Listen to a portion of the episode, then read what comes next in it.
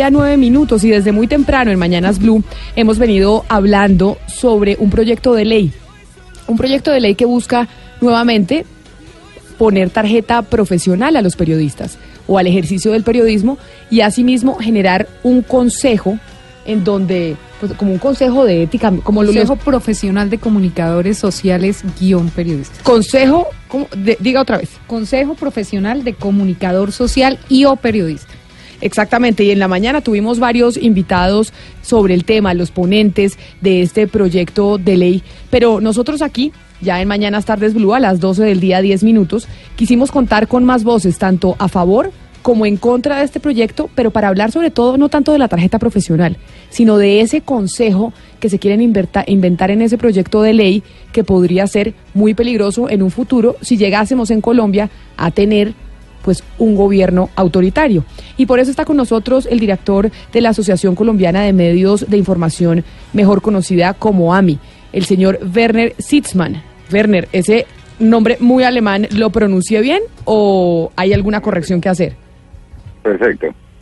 Werner, bienvenido a Mañanas Blue y desde la Asociación Colombiana de Medios de Información, ¿qué es lo que más les preocupa de este proyecto que ya pasó el primer eh, debate en el Congreso de la República? Lo que más nos preocupa es que no entendemos qué es lo que hay detrás. Eh, yo tuve la oportunidad de estar en una audiencia pública informal, porque no fue una de las audiencias como parte del proceso de debate en, en- en la primera instancia. eh, y lo que planteé en esa asamblea, que es lo mismo que siento ahora, es que no entendemos qué es lo que pretenden. Porque al final del día, redacciones más, redacciones menos, con tarjeta, sin tarjeta, obligatoria, no obligatoria, lo único que genera es una infinita confusión. Y todos sabemos que los escenarios de confusión terminan siendo los más propicios para el caos. Y en materia del ejercicio de la libertad de prensa, del derecho a la información, eh, no nos podemos permitir escenarios de caos. Eh, el marco de la libertad de prensa y del derecho a la información y de la libertad de expresión en Colombia está en la Constitución, es un derecho fundamental y por supuesto los contrapesos del ejercicio de estos derechos fundamentales están ya en eh, institutos jurídicos como la réplica, la rectificación, la, la injuria, la calumnia, etcétera. No necesitamos meterle más reglamentaciones. Yo llevo un año y medio eh, acompañando este proceso de evolución de esta asociación y estoy sorprendido de la avalancha de proyectos que aparecen permanentemente para regular el ejercicio de la libertad de prensa. Y ahora, supuestamente, por sugerencia, necesidad de los mismos periodistas para dignificar su profesión, que es lo que hemos oído, un nuevo proyecto que genera limitaciones para este tema, con un proyecto que reglamenta no sabemos para qué el ejercicio del periodismo y de la profesión. Escuchando más temprano a los ponentes del proyecto de ley y a los autores de este proyecto, dijeron que los gremios de los medios de comunicación y periodistas, muchos han estado de acuerdo y que se socializó. Con ustedes desde la AMI, ¿se les socializó, se les comentó? ¿Ustedes tuvieron la oportunidad de decir que no estaban de acuerdo con esto que se está planteando? En esta audiencia que le menciono, eh, que fue antes de la aprobación a pupitrazo en, en la Comisión Sexta del Senado, esto fue una audiencia que convocó amablemente el senador Aguilar, en la que había multiplicidad de representantes de academias, de una cantidad de entidades gremiales, sindicales, que yo eh, debo confesar, ni, ni siquiera sabía que, que existían tantas. Eh, y el discurso de la mayoría de las personas que estaban era un clamor por la dignificación de la profesión del periodista. Yo pregunté en esa audiencia en qué consistía esa dignificación y le dije al senador pues iba a tener un gran reto interpretando en qué consistía ese clamor. Y lo que hoy nos presentan aprobado en primera instancia, pues claramente no lo deja claro. ¿A ustedes cuál es la opinión que les, les genera esa, ese consejo profesional que se crea? Es decir, esa figura, ¿a ustedes qué reflexión les genera? nos produce suspicacia, porque cuando uno no entiende cuáles son los propósitos detrás de un proyecto, y resulta que aquí se crea un consejo profesional que además de lo que dice el proyecto, oía yo esta mañana, que es un consejo eh, que va a dignificar la profesión, pero está integrado por cinco personas, de las cuales tres son organizaciones gremiales con este acento eh, de, de- trabajadores del periodismo o sindical, eh, más una academia que no se sabe exactamente cuál es, y el Ministerio de Educación, eh, pues eso, eso es una bomba eh, que puede explotar en cualquier momento. Y no solamente, como lo decía Camila al comienzo, en escenarios de, de regímenes eh, extremos, o sea, derechas, izquierdas, pero cualquiera que atente o que de alguna manera no se ajuste a un Estado de Derecho, sino que una vez más vuelve y juega, ¿para qué un consejo que va a regular cosas que ya están reguladas y que por definición y por derecho fundamental constitucional deben ser libres, como es el ejercicio del periodismo y de la libertad de prensa? Ferrer, hemos oído muchas voces en contra de este proyecto y digamos que a favor solo hemos escuchado a su autor y al ponente, pero ellos mencionaban que hay gremios de periodistas, hay universidades que sí están de acuerdo con el proyecto y que además les solicitaron que, los que lo presentaran y por eso estamos en comunicación con Ramón Soto, quien es director ejecutivo del Colegio Nacional eh, de Periodistas. Señor Soto, bienvenido a Mañanas Blue, ya tardes Blue. ¿Cómo estás, Camilo? Un saludo cordial para ti y para todos los siguientes. Bueno, ¿ustedes desde el Colegio Nacional de Periodistas sí están de acuerdo con el proyecto? En parte, en parte. Nosotros eh, supimos de que el senador Aguilar, eh, anterior, el año pasado, el hermano del senador Richard había presentado este proyecto y bueno, nos empoderamos como organización eh, que defiende los derechos de los periodistas dentro del país. Tenemos 22 organizaciones acreditadas y junto con FECOLPER, junto con la COR, que reúne más de 1.200 periodistas deportivos, lo mismo que el CPB en, su, en, el, en, el año anterior habíamos tratado de, unirnos eh, gremialmente para defender los derechos de los periodistas, pero en torno a las agremiaciones. Cuando miramos este proyecto, también con AFACON, que en esta oportunidad se unió, y, también la Asociación de Periodistas Científicos, vimos las bondades del proyecto como tal. Porque es que dignificar que es para nosotros, Camila. Dignificar para nosotros es que si nosotros hacemos un estudio serio ante el país y no en que se vean conjugados los intereses de los grandes medios de comunicación, vamos a tener en cuenta, Camila, que menos del 10% de los periodistas de este país tienen derecho o la más remota posibilidad de tener una pensión digna.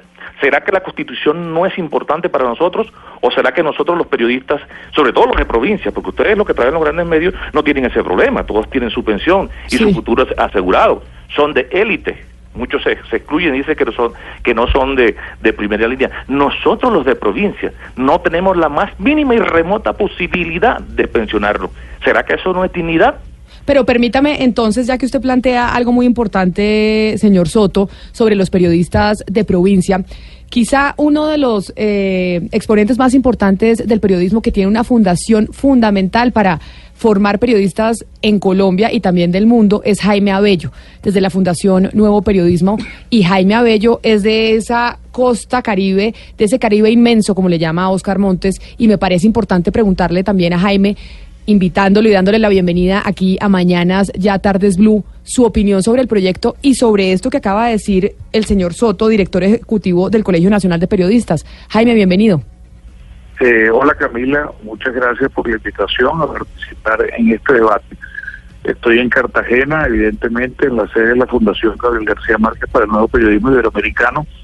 Nos hemos unido a la posición de AMI eh, y de la Fundación para la Libertad de Prensa para expresar nuestro rechazo hacia el proyecto. Yo francamente creo que es un proyecto que no va a solucionar ninguna de las preocupaciones o urgencias fundamentales de nuestro periodismo que básicamente tienen que ver ciertamente con independencia, con sostenibilidad y con lo que, estoy de acuerdo, podríamos llamar dignificación.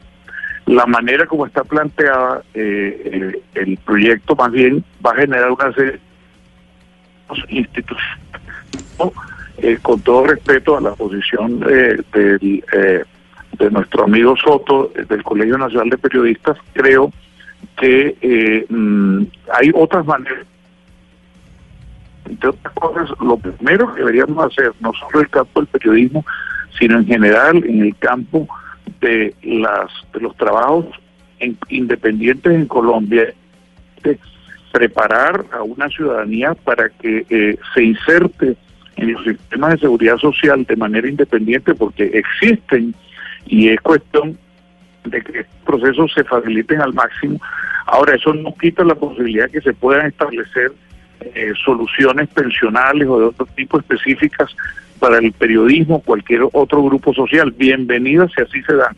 Sin embargo, este proyecto más bien lo que nos está es, eh, esto no va a solucionar, como decía, ni la necesidad de los medios de encontrar caminos de sostenibilidad, ni va a ayudar a combatir el auge de las llamadas noticias falsas, ni va a ayudar a que los periodistas colombianos eh, se fortalezcan en su relación con el público que tiene que pasar por la credibilidad y por la independencia. En cambio, se va a prestar a una estructura que mañana o pasado eh, puede efectivamente servir de instrumento de control, de presiones regulatorias, etcétera. Y yo, francamente, eh, por la experiencia que tenemos en la Fundación, invito a los colegas de todo el país a que pensemos en un periodismo en libertad y no un periodismo regulado, cedulado y eh, controlado. Sí, es muy claro lo que dice eh, Jaime Abello y en ese sentido eh, le quería preguntar al señor Soto eh, por lo que acaba de decir de la carga prestacional. Si precisamente el, el senador Aguilar ha dicho varias veces que esta tarjeta primero no va a tocar la carga, por, es decir, prestacional no va a tener que, que, ver con eso, no, no toca ese aspecto.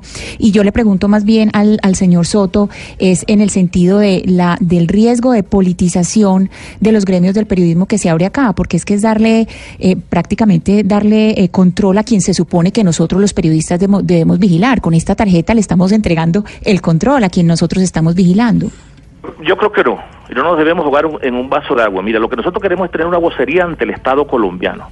Aquí resulta que el único que tenía derecho a recibir recursos del Estado colombiano y que los recibió durante todo el tiempo fue el Círculo de Periodistas de Bogotá, que es un club de, un, club de prensa. Nosotros, ¿por qué no? Los campesinos tienen su, su, su, vocería a través de sus organizaciones. ¿Por qué, no, ¿Por qué los periodistas no podemos autorregularnos? ¿Por qué satanizar el proyecto? Mire, le voy a decir una cosa, concretamente es esto. Nosotros acabamos de terminar un, congreso en Cartagena, en donde hicimos un análisis jurídico y constitucional de esta ley frente a la... Abra su computador y vea la ley 1016 de, 2010, de 2006, que existe y está en el ordenamiento jurídico del país. Ley 1016 de 2016.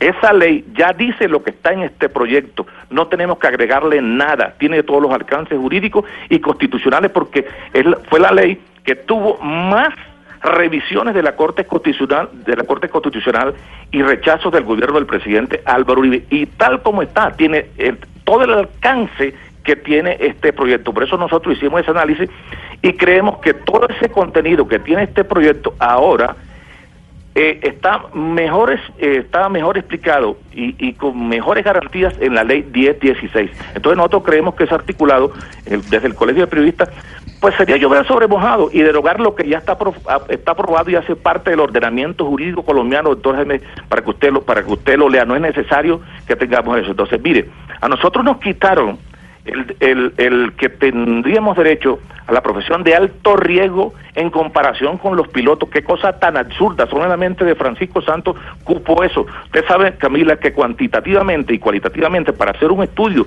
de tal naturaleza tiene que haber números, cifras importantes para demostrarle al país. No, señor, no, no, pero un momentico, un momentico que lo que está debatiendo usted ahí es la ponencia de Carlos Gaviria Díaz y él en ningún momento puso en, en entredicho la, el riesgo de la profesión. Él en la sentencia 0087 del 98 que de la que usted está hablando, sí señor, es, la sí señor, es. la sentencia 087 del 98 en que Carlos Gavirias dijo, es esa sentencia. El 2006, 2006, señor, proyecto 1016. Señor, la, el todo el antecedente de lo que usted está hablando es la sentencia 087 del 98 del doctor Carlos Gaviria Díaz en la Corte Constitucional. Yo te estoy hablando del 2016, eso no tiene nada bueno, señor, yo le estoy hablando de cuál es el origen de esa palabra riesgo en el periodismo. Y lo que hizo el doctor Carlos Gaviria Díaz fue comparar el periodismo con el voto, con el sufragio universal. y dijo que ambos son riesgosos. imagínese eso, no, señor, no, señor. Escuche, no somos un piloto porque es que el piloto no depende de la libertad de expresión y el centro del sufragio universal y el centro del periodismo es el derecho, el derecho a libre opinión, el derecho a la libre expresión. En los últimos, en los últimos años en nuestro país. entonces cambiamos, entonces cambiamos el sistema y que y que quede y que quede toda la, o sea, que quede en entredicho la libertad de expresión. Por supuesto que no. es que el objeto tiene un límite tan, tan inmenso como de aquí al cielo. Ah, entonces le vamos a entregar ese límite al Estado. No, se, lo entregamos al Estado. Nosotros tenemos que controlar el Estado. Ustedes, ustedes no, no han leído, no han leído ni han escuchado escuchado a todas las agremiaciones, fíjate, escuchen a Fecol Pérez, escuchen a la COR, escuchen a FACON. Nosotros tenemos una posición que en ese, por derecho Entonces yo le propio, tiene que sugiero a usted y a todas las agremiaciones que lean cuál es la sentencia origen de lo que estamos discutiendo. No son tres puestos como ellos dicen.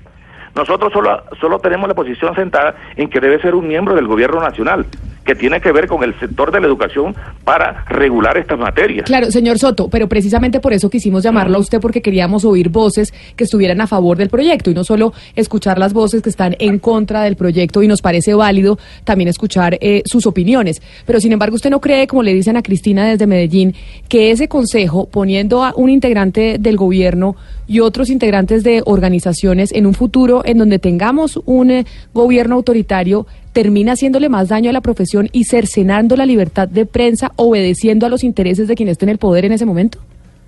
Como- ese es como el cuento que nos echaron que nos íbamos a convertir en Venezuela, que el otro grupo era el que nos iba a convertir en Venezuela, y fíjese en la que estamos, o sea, ¿cómo vamos a, leernos el futuro de que vamos a caer en una dictadura? ¿Dictadura de quién?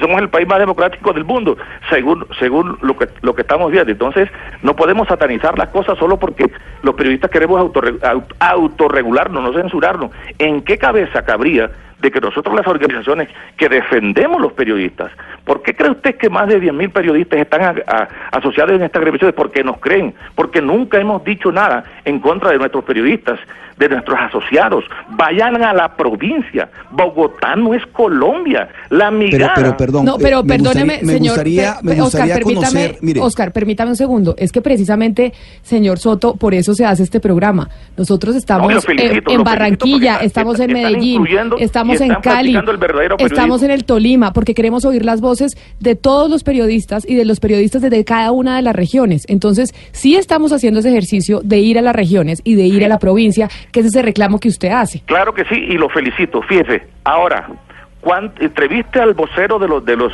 de los de los periodistas víctimas del conflicto armado. Ellos también tienen voz. Entonces, en ese sentido, yo les pediría a ustedes que se dieran un- una tarea de la leer la opinión ley de Jaime 116 Abello, que está al frente- que está al frente de una fundación. Nosotros no necesitamos más textos, necesitamos crear el Perdón. Consejo Gremial Eh, y que la- lo que está señor contenido Soto, en la ley mire, 116 escuchemos- se aplique escuch- en nuestro país. Señor Soto, escuchemos la voz de Jaime Abello, que está al frente de una fundación que tiene que ver con el periodismo en Colombia y que está haciendo un, trabajo fundamental desde la formación de periodistas y de la divulgación de lo que se está haciendo. Jaime Abello, me gustaría conocer su opinión sobre el tema de, de- del fondo de la, de, la, de la- de la iniciativa, del proyecto de ley, que tiene que ver Pues con la es creación de este Consejo Profesional de, de Periodistas y Comunicadores Sociales. Yo, yo quisiera decir, eh, yo estoy de acuerdo con la necesidad de fortalecer la función y la capacidad, digamos, de las organizaciones gremiales de representar los intereses de los periodistas de Colombia, especialmente a pie.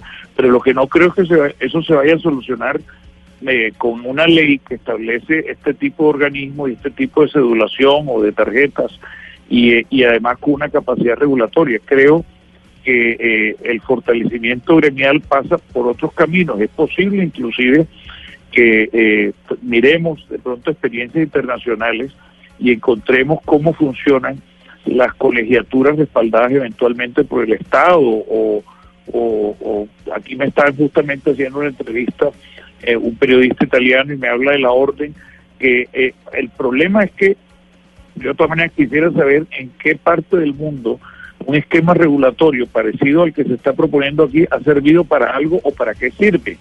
Yo creo que realmente el periodismo debe, eh, ante todo, ejercerse en un ambiente de libertad y no podemos jugar las experiencias que hemos tenido en países eh, vecinos en América Latina y a nivel mundial es que todo el tiempo se están inventando métodos, maneras abiertas o encubiertas para controlar o tratar de restringir el periodismo.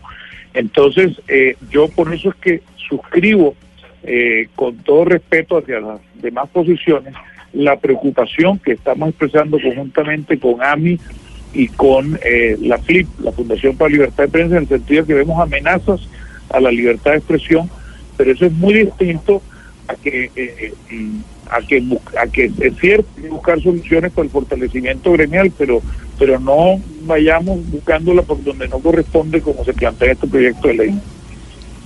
Ahora, yo me voy hacia el otro lado. Don Werner, le pregunto, ¿usted no cree que la profesión del periodismo en Colombia debe ser revisada? Porque sí, hay que decirlo, muchos colegas se han equivocado en cuanto a la información que suministran, en cuanto al partido que pueden tomar a la hora de dar una información. Sí, pero yo no creo que eso necesite una revisión y mucho menos reglamentaria. Para eso tenemos un Estado de Derecho, donde hay una constitución, donde hay unas normas vigentes, así como tenemos otros mecanismos de representación gremial de cara a los derechos laborales, a la seguridad social, etcétera, etcétera, de los periodistas. Pero mire, yo me, yo me suscribo a lo que acaba de mencionar Jaime y, y sobre todo quisiera aprovechar para hacer una invitación a que los comunicadores demos ejemplo de buena comunicación. Yo creo que los debates son sanos, yo creo que exponer las ideas hace parte de estos derechos fundamentales que estamos eh, defendiendo y yo creo que bienvenidas todas las discusiones y así se le hemos planteado al, al senador Aguilar. Eh, pero sobre todo en este momento tenemos que entender que los comunicadores somos los primeros que no nos podemos polarizar ni debemos utilizar expresiones como satanizar o como eh, condenar, etcétera, etcétera, Sí. entre otras cosas porque es que los verdaderos retos del periodismo hoy en día son otros. Mire, Colombia el primer reto que tiene hoy es la falta de cobertura informativa, en particular en las regiones, porque es que no hay periodistas suficientes para que cubran las regiones. No hay medios suficientes que tengan información local, que construyan relación de comunidad, que realmente sean unos veedores de la función pública, etcétera, etcétera. Ese es el primer gran reto que tenemos. El segundo es un tema de credibilidad y de confianza con nuestros contenidos. Las audiencias nos cambiaron, no importa si son rurales o si son de la ciudad. Las audiencias cambiaron. Tenemos una cantidad de nichos de audiencias distintos, con intereses distintos, con maneras distintas de consumir. Y por otro lado, tenemos un problema de sostenibilidad inmenso. Los medios de información todos, los de los grandes grupos y los más modestos, están en riesgo de quebrarse porque se financiaban con una fuente de ingresos que era una publicidad que hoy en día ya no funciona así en el mundo entero, incluida Colombia, las grandes ciudades y las pequeñas regiones. Entonces, frente a semejantes retos tan enormes que tenemos, entre otras el de la subsistencia de las plataformas en las que trabajamos, creo que las discusiones que tenemos que tener van muchísimo más allá de cualquiera otra que tenga que ver con estos temas y sobre todo abordados desde la óptica de reglamentaciones que lo que pueden generar son riesgos para el libre ejercicio Sí. de la profesión. Don don Werner, usted dice que no hace falta ser revisada el periodismo per se, pero está dando un sinnúmero de faltas que tiene el periodismo. Pero lamentablemente usted no menciona la información que se da al aire o a través de un tuit o a través de un noticiero. Para usted, ¿todo el mundo puede decir lo que le dé la gana? ¿Porque es libertad de expresión? No, no, y el que dice lo que no debe decir porque eh, atenta contra los derechos de alguien más, tenemos un régimen legal donde están las acciones legales para defenderse. No necesitamos de un consejo integrado por unas asociaciones gremiales, un ministerio y unas universidades para eh, eh, reglamentar, sancionar, quitar tarjetas, remover carnets, cédulas. Eh, eh, eso es absolutamente innecesario. Ahí es donde subrayamos, no entendemos cuáles son los objetivos que hay detrás de eso y por supuesto nos generan suspicacia. Pero le insisto, me parece que con el marco que tenemos hoy en día en Colombia tenemos suficiente insumo legal, reglamentario y constitucional para ejercer tanto el periodismo como los derechos individuales sin necesidad de ponerles más cortapisas y reglamentaciones que atenten precisamente contra el ejercicio libre de esos derechos, el de los ciudadanos de informarse y el de los periodistas el de ejercer su profesión de informar como corresponde. El señor Ramón Soto, quien es director ejecutivo del Colegio Nacional de Periodistas, nos pedía que habláramos con otras organizaciones que estuvieran de acuerdo con este proyecto también, que estaban de acuerdo con este proyecto de Richard Aguilar, hoy senador, antes gobernador del Departamento de Norte de Santander. Y por eso hemos querido llamar también a Adriana Hurtado. Adriana es presidente de la Federación Colombiana de Periodistas. Señora Hurtado, bienvenida a Mañanas Blue, ya tardes Blue, para hablar de este debate que se está generando sobre un proyecto de ley que busca pues reglamentar un poco la profesión o el oficio del periodismo. Bienvenida. Hola, muchas gracias y de verdad que los felicito porque eso se trata el periodismo, de la pluralidad de voces y es sano para el ejercicio de los ciudadanos, como lo decía el director de AMI, el ejercicio de que los oyentes reciban información imparcial y los periodistas puedan trabajar que todos debatamos ampliamente, no secuestrar los debates que el país se debe ya hace muchos años desde que se cayó la llamada tarjeta profesional.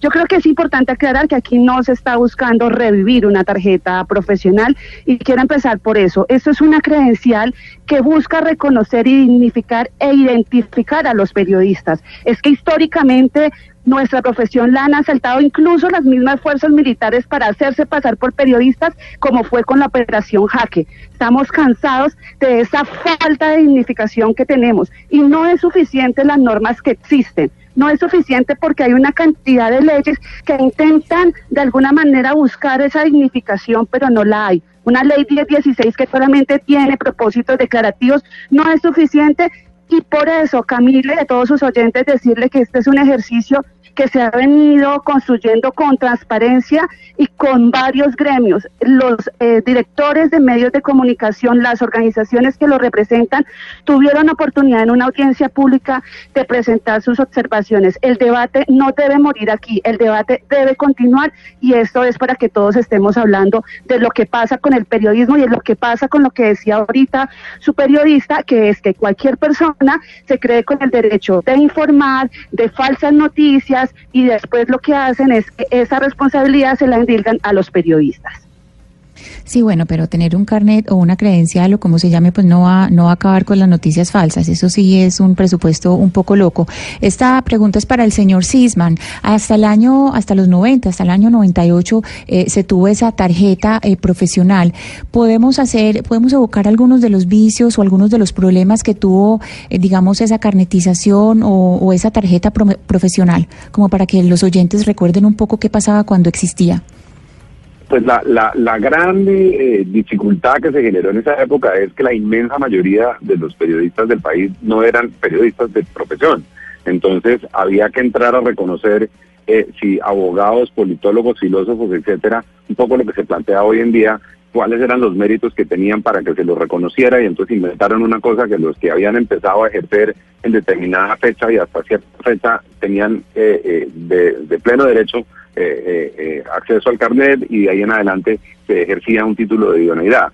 Lo que ha ocurrido en estos años es que se ha seguido demostrando que la carrera de comunicación eh, eh, implica eh, una necesidad de conocimientos lo suficientemente amplios y en ese orden de cosas no es solamente el profesional de la comunicación social y el periodismo técnico el que está habilitado para ejercer el periodismo, sino que hay muchísimas otras disciplinas que enriquecen de manera conjunta el ejercicio de ese periodismo. Si usted repasa hoy en día la composición de las salas de la redacción, en general creo que mayoritariamente los periodistas son periodistas de profesión, graduados de periodismo, y trabajan de manera conjunta con personas de otras profesiones que entran a enriquecer un trabajo interdisciplinario.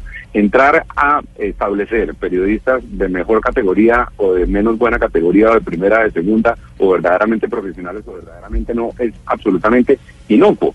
Yo por eso es que sigo sin entender por qué un carnet es el que va a dignificar la profesión y yo creo que aquí en el debate y cuando la persona que habló antes decía que tuvimos oportunidad de hablar en una audiencia así, es la audiencia que he citado, una sola audiencia informal que no hizo parte del debate, en la que dijimos más o menos lo mismo que estamos diciendo ahora. Entonces separemos los temas. Una cosa son los temas de riesgo a la vida de los periodistas, de su integridad física, otra cosa son los temas laborales, otra cosa son los temas de sostenibilidad de los medios, otra cosa son los retos de los contenidos y si le falta a un título universitario de comunicador y periodista algo adicional para dignificarlo, pues miremos eso que es. Entonces no sé si junto con el diploma le pueden dar eh, vía Ministerio de Educación un carnet que acredite como profesional del periodismo a una persona.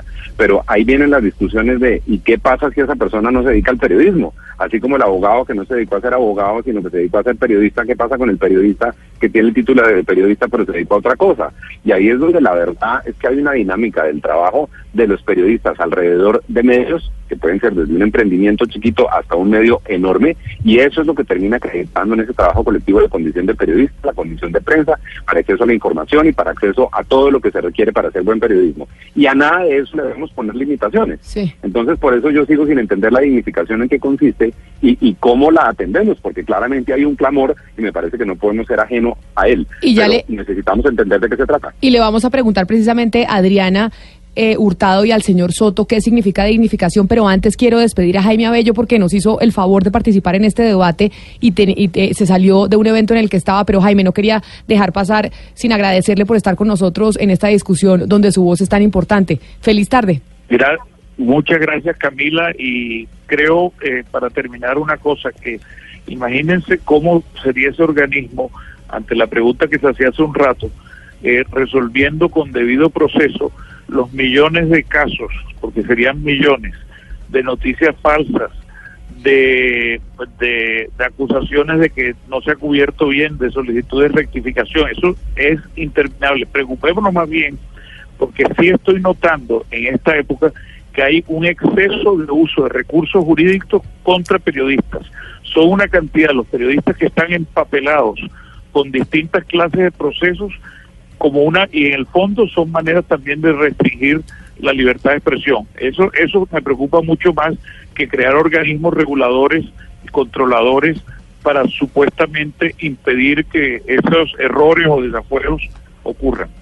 Jaime, muchísimas gracias. Y a propósito de la pregunta que hacía Werner Sitzman sobre qué es dignificar el periodismo, me parece importante preguntarle eso tanto a Adriana como a Ramón Soto. Adriana, y le doy primero la palabra a usted. ¿Qué significa dignificar eh, el periodismo como profesión?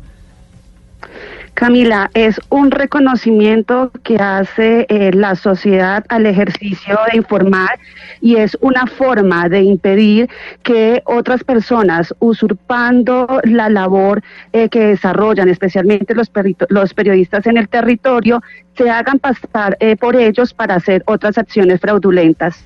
No entendemos eh, cómo, digamos, de forma general que se pueda exigir eh, una credencial para trabajar o un título universitario. Nosotros en ningún momento, incluso en el proyecto de ley, hay una parte que dice que no se exigirá para trabajar. Eso es una cosa que tiene que quedar eh, muy claro. Lo otro es que se está hablando de una estratificación del periodismo, de unas categorías.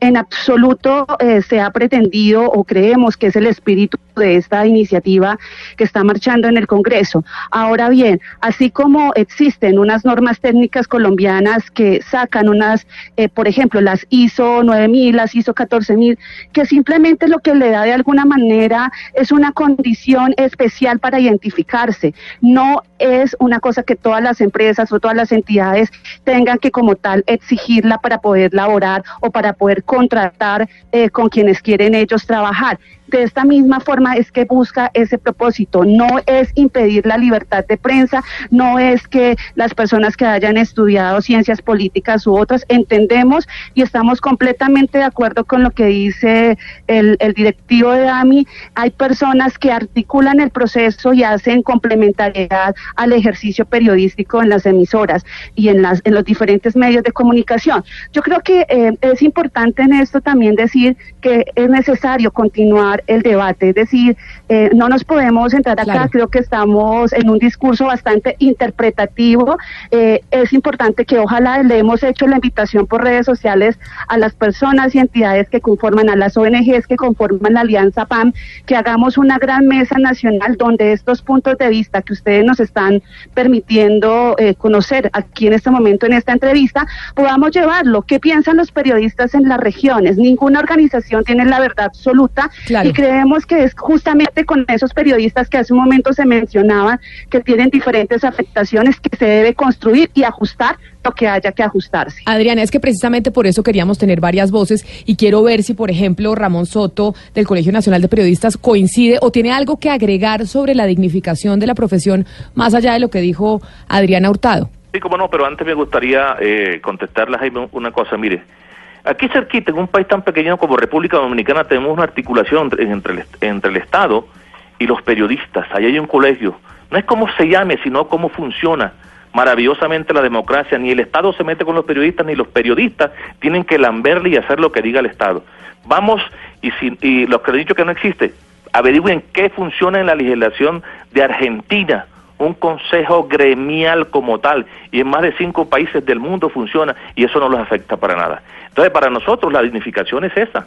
O sea, nadie le está diciendo a los medios de comunicación que tienen que exigir una, una, tarjeta, pero a, a ver, tenemos que ser realistas. Nadie que no tenga capacidades de reportero, de redactor, de voz noticiosa, tiene la capacidad de trabajar en un medio de comunicación entonces, en eso es que estamos, que las personas que tengan esa capacidad, la idoneidad, sean los que tengan realmente el derecho de estar en los medios de comunicación, no las reinas, los abogados, los agrónomos, que se pueden dedicar a otro tipo de actividades en la radio o en la televisión, pero desde su de, su, eh, de, su- de sus profesiones, pero los periodistas colombianos no pueden ser el reír de la sociedad colombiana tipificado como un oficio que nada vale, que no tienen derecho a ninguna eh, prestación social, a ninguna eh, ayuda por parte del gobierno nacional, hombre. Para nosotros también existe la, la constitución Sí. y, y en eso vamos. Sí. Y para eso debemos tener el Consejo Gremial para que tenga vocería ante el Estado colombiano para que se apliquen políticas de Estado con los periodistas de nuestro país. Eso es todo. No vamos a Sí. censurar absolutamente a nadie, ni le vamos a aplicar un código de, de, de- de ética de dictadura a nuestros propios compañeros, como se le ocurre. Ahora, Adriana, en el año 2018, dígame usted, ¿cuál es la diferencia entre un periodista y un comunicador social? O sea, mi pregunta es, ¿qué potestad tiene un sindicato de decirme a mí que tengo la capacidad o no de dar cierta información, así sea a través de redes sociales? Bueno, mire, yo quiero hacer también una aclaración respecto a los contenidos que se están debatiendo y es que no todos eh, han sido consensuados por todas las organizaciones. Es decir, hicimos una apuesta en común. Algunas personas estábamos eh, de acuerdo con que solamente se intentara de alguna manera identificar quienes hacían periodismo y por otro lado, por ejemplo, la Asociación de Facultades decía que no porque la comunicación social ya es una profesión. Luego entonces se habla del periodismo como aquella actividad de búsqueda de información, de transformación de la misma y de publicación de manera eh, sistemática con el ánimo de informar sobre asuntos de opinión pública. Es decir, si yo publico en una red social que hoy el viento está eh, haciendo fresco en Bogotá o que está haciendo más sol, pues eso no sería periodismo. Es si he logrado contrastar información y he encontrado varias búsquedas y documentaciones al respecto. Eso es lo que nosotros consideramos y no solamente nosotros, sino también la Comisión Interamericana de Derechos Humanos ha intentado acercarse a una definición de qué es periodismo.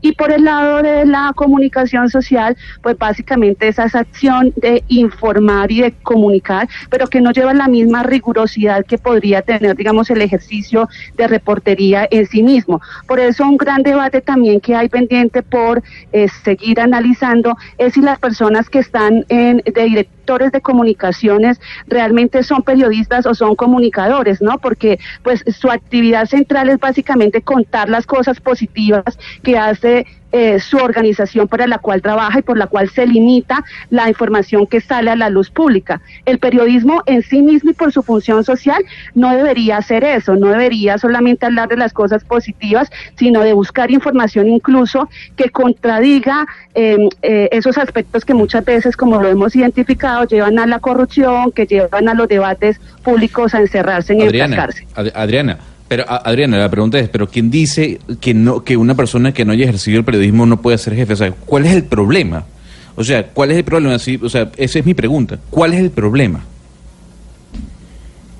No, o sea, nosotros no hemos dicho en absoluto que no podría ejercer y otra vez lo reitero, nosotros no hemos dicho que nadie podría eh, no trabajar como periodista porque no tiene un cartón o no se identifica como comunicador social. Eh, creo que ahí debe partir por aclararse eso y el mismo contenido del artículo lo dice, esta credencial no será obligatoria para trabajar, es decir, no habría ningún problema porque una persona pueda ejercer en ese cargo.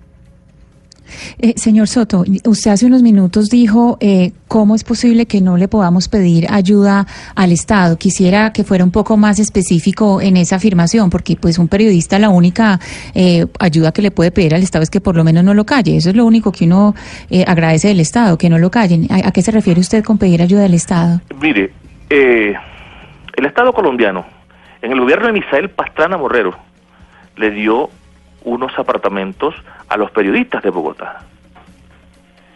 El mismo círculo de periodistas de Bogotá ha recibido ayudas del Estado colombiano. Y por eso te estoy poniendo el ejemplo de la República Dominicana. Allá, como el colegio tiene un alcance y una vocería ante el Estado de República Dominicana, el Estado de República Dominicana subsidia a los periodistas de esa y les y les da los recursos para que ellos funcionen. ¿Sabe qué significa Discúlpeme, eso? señor Evita- Soto, usted está evita- diciendo, usted está diciendo un gobierno que le da apartamentos a los periodistas. Sí, ¿Y a usted le parece que eso está bien? Pues ¿por qué no? Si es que, mire, si hay Pero usted cómo se le ocurre que todo no el va a controlar ¿qué a un presidente que le está dando presidente eh, que le- o a un político que le está dando apartamento a uno? ¿Cómo va a ser el control político? Mire, mire, es que Explíqueme. eso, eh, ahí donde está la ética, ahí donde está la ética. ¿O usted cree que los periodistas de República Dominicana se venden porque el Estado colombiano los subsidia para que puedan funcionar? y Eso se puedan llama un conflicto de interés. Una- un apartamento inmediatamente le crea a usted un conflicto no, de interés. no, no lo puede creer. Ahí, ahí, ahí donde está la mentalidad profesional de cada uno y, y de, de cada uno. A mí porque me, me, me den una, una, una, una casa sin cuota inicial o, o- derecho a la ca- a casa ya, el Estado colombiano, no va a afectar mi independencia para absolutamente nada. Eso está... Bueno, eso ya está vamos, ya vemos por uno. dónde va el agua al Y me molino. gusta- y me Ya gustaría, vemos por dónde va el agua al y me molino. gustaría No, que, me que- que miraran, las, la- miraran las experiencias de República Dominicana, entrevisten a los periodistas de República Dominicana No, no, y pero- pregunten pero, a ver si ellos se venden al, al señor Estado de Soto. República Dominicana o los argentinos también lo hacen. O sea, No, pero usted no puede promover la libertad de, de- de- expresión, la libertad del periodismo pidiéndole apartamentos a un gobierno. Eso no, No, tiene yo no ningún le he sentido. pedido, yo no le he pedido. No, no, no, no tiene ningún sentido. dio, no es por ahí. El problema es de ética. El amigo, problema de fondo, los- perdone, señor Soto, el ¿Cómo problema no? de fondo, yo lo he escuchado a usted atentamente. El problema de fondo es un problema de ética. De ética, y yo no sé en qué momento la ética debe ser tratada en, en- este proyecto. Mire, me llama la atención de este proyecto que usted está respaldando lo siguiente y me gustaría conocer su opinión y también lo- la opinión de la señora Hurtado. Dice, aquellos que no tengan el 70% de los ingresos de la profesión no tienen derecho a la credencial. ¿En qué momento se tasa que tiene que ser el 70% de los ingresos para que tenga derecho una persona a, tener una, una credencial de periodista? ¿Eso de dónde lo sacaron? ¿De dónde salió que sea el 70% y no el 80% o el 20%? O sea, ese tipo de, de, de- de- de contenido del proyecto son terribles. Esto no tiene nada que ver con libertad de expresión y sobre todo no tiene nada que ver con la ética periodística. A eso es que me refiero yo. Apreciado colega, mire, aquí cuando se está hablando de ese porcentaje, se está diciendo que la persona dependa total y absolutamente que sus ingresos sean del periodismo. Y con una persona que utilice una profesión y vaya a los medios a opinar y se haga pasar por periodista. Entonces, esa, esa, esa es la intención. O sea, Pero ¿qué tiene que ver el persona- 70% y por qué no el 40% o y por qué no el 50%? Es decir, ¿en qué momento una ley se ocupa de un porcentaje de esa forma? Yo no, yo no lo que encuentro se sentido requiere realmente es que a la persona demuestre que está totalmente eh, derivando sus recursos de su fuente de, de su fuente de trabajo que es el periodismo, sencilla y llanamente así. No, pero digamos, y, y- y un abogado o un ingeniero que está, a un está abogado y un ingeniero que se dediquen a su profesión. No tiene por qué decir que son No, periodistas. señor, pero Lo ¿cómo que así los que un- columnistas. Yo conozco ingenieros muy buenos periodistas. Ah, bueno, está bien, son buenos, pueden y hacerlo. conozco abogados hacerlo, muy buenos hacerlo, pero no- periodistas. No, puede ser la y, regla, les mi conozco, y amigo. conozco físicos que son buenos periodistas. No, no, eso no es así. Sí. No, Oscar, y es más, para ampliar la, la conversación, si a eso vamos, los periodistas podemos mejorar muchísimo si estamos compitiendo con filósofos, con abogados, con antropólogos. ¿Eso a qué nos, a qué nos mueve? A formarnos mejor, a ser mejores periodistas, porque Pero además estamos con muchas disciplinas. supuestamente un proyecto que es excluyente, que es incluyente, perdón, y estamos excluyendo a todo el mundo. Claro. Eso no tiene ningún sentido. Claro, pero permítame entonces preguntarle a Werner Sitzman de la AMI, que obviamente ha puesto los ojos sobre este proyecto, a diferencia de la señora Adriana Hurtado y del señor Ramón Soto, que sí están de acuerdo. Werner, después de escuchar las voces de personas que están eh, soportando este proyecto, que sí les gusta, que quieren que pase en el Congreso de la República, usted decía, yo no sé qué hay detrás, no sé cuál es el objetivo. Escuchándolos a ellos, ¿ya le queda un poco más claro el objetivo del proyecto? Eh, me queda claro los objetivos y las posiciones que ellos han planteado, que fue lo mismo que oí en, en la audiencia multiplicado por 30 intervinientes y todos son distintos. Por eso creo que el proyecto que pretende recoger toda esa disparidad y toda esa eh, eh, dispersión de, de necesidades y visiones, pues es, es malísimo. Y yo creo que lo único sensato que puede ocurrir de un debate tan importante y tan, tan juicioso como el que hemos dado acá eh, por parte de los ponentes es eh, retirarlo. Porque precisamente, fíjense ustedes, y ahí coincido plenamente con Adriana, eh, la cantidad de interpretaciones que se dan alrededor de cada una de las posiciones que se están recogiendo en este proyecto. Entonces, cada quien está interpretando de una manera completamente distinta y jalando hacia un lado completamente distinta. Adriana plantea unas cosas que me parecen muy valiosas en términos de, de, la reunión de las asociaciones para recoger sus posiciones, sus argumentos, tener sus propios códigos de autorregulación, todo lo cual se puede hacer sin reglamentaciones legales y eso creo que es un ejercicio que es importante hacerlo para poner conclusiones sobre la mesa y estoy seguro además que va a costar muchísimo trabajo ponerse de acuerdo, por lo cual seguramente va a haber multiplicidad de propuestas en ese sentido, pero lo que sí no podemos aceptar bajo ninguna circunstancia es lo que acabamos de oír y es que vía un consejo rector o como se llame profesional, entonces simplemente un día los integrantes, como el señor Soto, se sienten allá a decir que ya no queremos más ni abogados, ni agrónomos, ni reinas que se dediquen a otra cosa. Por Dios. O sea, si eso no es la prueba más fehaciente del riesgo, del peligro y del absurdo que genera este proyecto, no sé cuál sería. Entonces, yo creo que en este momento lo, único razonable de cara al Congreso de la República, que representa en particular los valores de la democracia, es retirar este proyecto.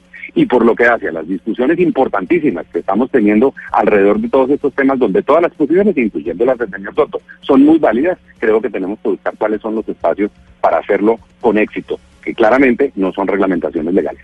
Adriana, coincide, coincide usted con que con lo que dice Werner Sitzman, que debido a las interpretaciones, a las múltiples interpretaciones que hay del proyecto, lo más responsable sería retirarlo y tal vez trabajar en conjunto entre todas las agremiaciones para generar un proyecto nuevo que se presente en el Congreso. Coincido parcialmente. Eh, creo que sí nos debemos sentar. Creo que hay una cantidad de diálogos pendientes. Yo he estado últimamente en iniciativas donde ellos nos han estado invitando y agradecemos esos espacios donde podemos dar a conocer nuestros puntos de vista, ya que nosotros representamos a los periodistas de base, aquellos que están lejos de la región, y creo que ahí se pueden lograr y articular muchas cosas, como lo dice él, pero pero consideramos que eh, no se debería retirar en este momento el proyecto. Sigamos el debate. Aún faltan dos, eh, o sea, falta todavía que recorra Cámara, que pase Senado. ¿Por qué no nos sentamos, intentamos discutir, ajustar, revisar? No estamos de acuerdo con que el Estado regale casas a periodistas. Estamos de acuerdo en que el Estado cumpla con sus obligaciones, su obligación de protección, su obligación eh, legales en otros términos, pero creemos que el camino no es cerrar ahorita el debate y decir archívenlo o retírenlo, sino que sentémonos en ese diálogo, construyamos y el otro año seguramente faltan dos, tres, falta mucho camino por recorrer y la invitación es, es el momento que armemos esa mesa, la alianza PAM, con todo respeto, le seguimos insistiendo en la necesidad de que dialoguemos y de que construyamos entre todo de cara a un periodismo que necesita realmente garantías y a unos medios que necesitan hoy políticas estatales también para eh, la protección de quienes trabajan allí. Entonces, hoy estamos, digamos, de alguna manera contaminados por una cantidad de noticias falsas que nos hacen daño no solamente a periodistas, sino también a la reputación de los medios de comunicación. Y creo que es más lo que nos une que lo que nos divide. Y la invitación es a eso. No, no, no intentemos hoy el cierre del debate veamos el camino y luego si entre todos llegamos a la, a la decisión o a la alternativa que lo mejor es retirarlo, que se retire, pero aún queda mucho camino por andar y qué bueno que hoy en el Congreso se esté discutiendo sobre eso y que ellos hayan puesto en el escenario el debate público al respecto de la libertad de prensa y la libertad de expresión.